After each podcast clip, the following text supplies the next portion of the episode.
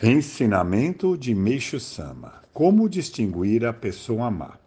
Há muito tempo tenho estado em contato com diferentes tipos de pessoas e concluí que, para viver, o mais importante é saber distinguir a pessoa boa da pessoa má.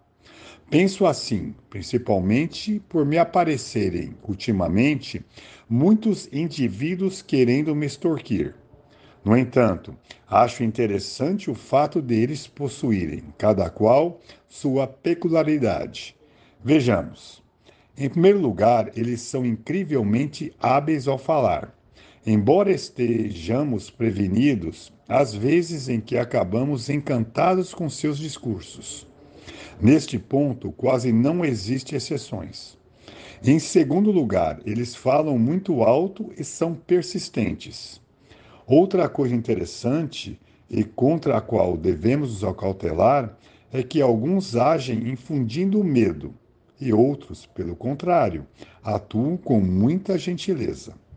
Em geral, imaginamos que pessoas perversas possuem fisionomia amedrontadora, mas, na maioria das vezes, ocorre o contrário, ou seja, eles aparentam ser bastante gentis e afáveis.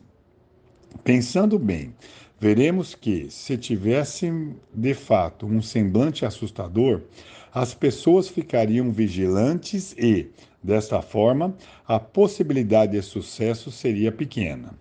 Por outro lado, apresentando uma feição bondosa, fica mais fácil ludibriar os ingênuos. Agora, falarei sobre as pessoas bondosas.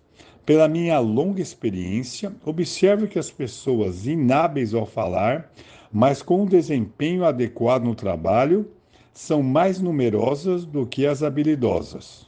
Ora, isso ocorre pois quem é bom de conversa consegue ludibriar e passa a viver enganando os outros com naturalidade. Ao contrário, quem não os consegue procura melhorar seu desempenho por meio do próprio esforço, alcançando, portanto, bons resultados.